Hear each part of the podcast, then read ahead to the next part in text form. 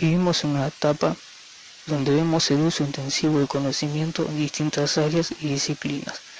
Peter Drucker, hace más de 50 años, hablaba de que los trabajadores del conocimiento identificaron el distanciamiento entre el proceso del conocimiento, perfil profesional que demanda el mundo del trabajo, y ese perfil que se está formando en los distintos sistemas de educación, escuela, universidad.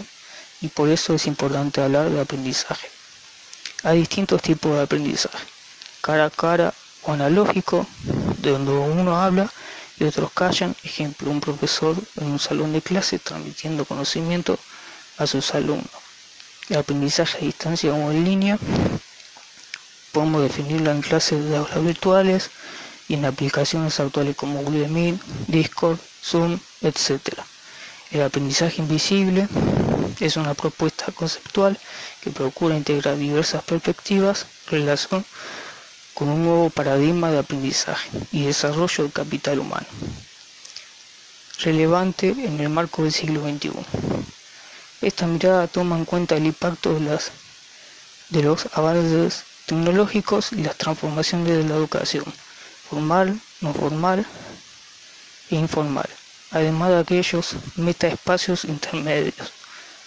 Bajo este enfoque se busca explorar un panorama de opciones para la creación de futuros relevantes para la educación actual.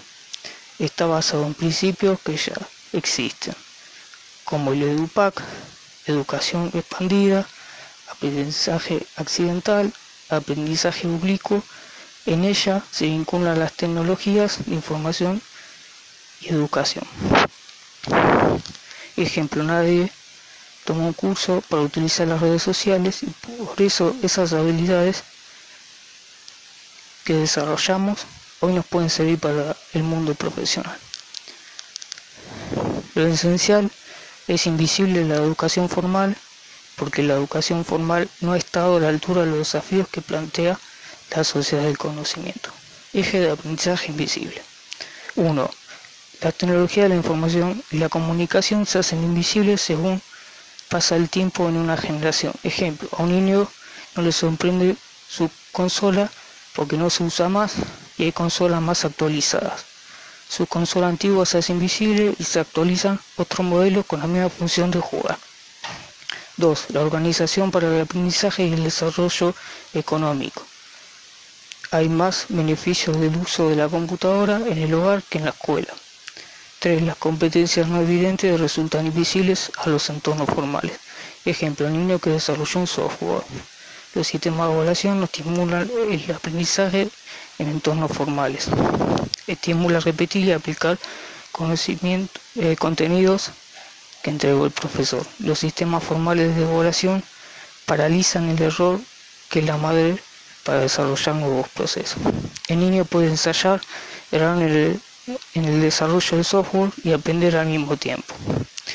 4. Las competencias digitales resultan invisibles. No solo se trata de aprender, sino de explicar lo que aprendimos. 5. Hay prácticas educativas que debiésemos invisibilizar. El uso intensivo de la memoria de los sistemas formales. Aprender de memoria era aplicable a otros contextos. La educación debe ser diversa de educadores y educándolos.